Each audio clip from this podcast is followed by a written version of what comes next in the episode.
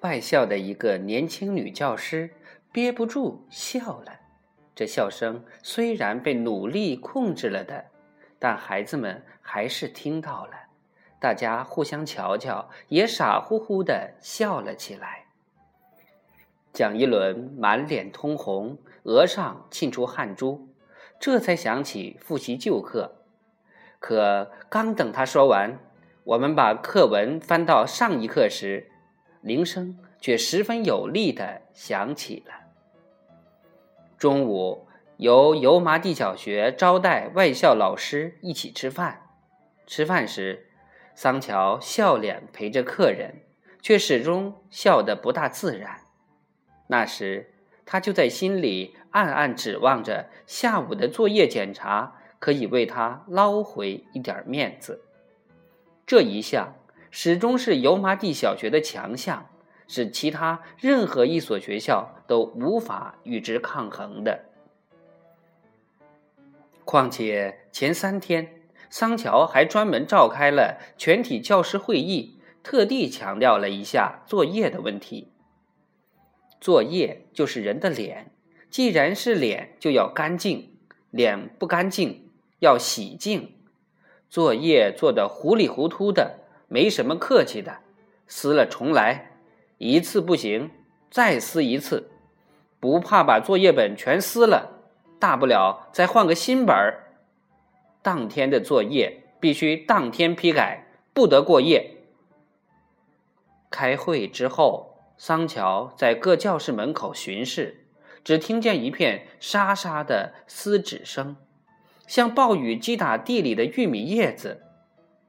桑乔自己都听得心惊肉跳。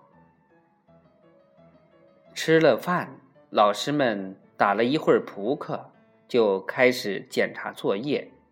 情况确实蛮好，外校的老师们都说，油麻地小学学生们做的作业干净的让人不忍看。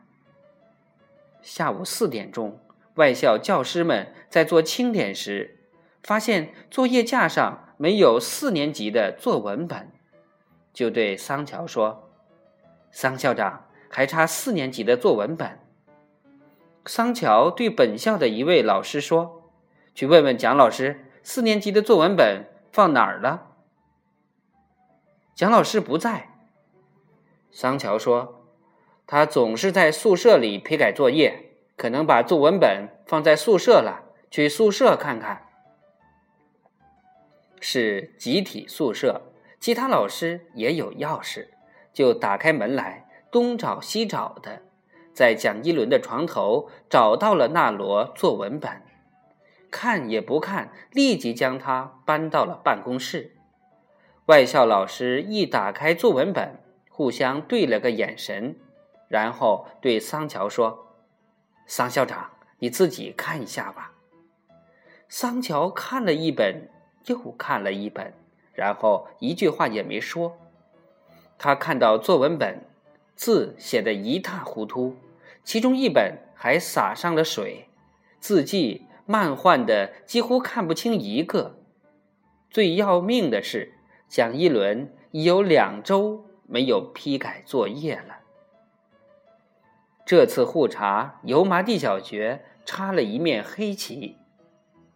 桑乔将外校教师送走后，在办公室里暴跳如雷。这个蒋一伦简直昏了头。蒋一伦等到天也黑透，才回到学校。桑乔一直在自己的办公室等着，见蒋一伦回来了，走出办公室，给他留下一句话来：“明天晚上你在全体教师会上做检查。”说完，回家去了。蒋一伦做了检查之后，坐在桌前不知写什么，几乎一夜没睡觉。第二天早上，他见到了桑桑，很诡秘的将桑桑叫到树林里，将一封信交到桑桑手上。桑桑，把这封信交给白雀。桑桑点点头，悄悄的，我知道。现在就去。桑桑把信揣在怀里。桑桑走出树林时，忽然觉得自己是电影里的地下工作者。他有一种神秘感、神圣感，还外加一种让他战战兢兢的紧张感。他探头探脑，不时地四下张望。这完全没有必要，因为周围根本无人。即使有人，谁会去注意他呢？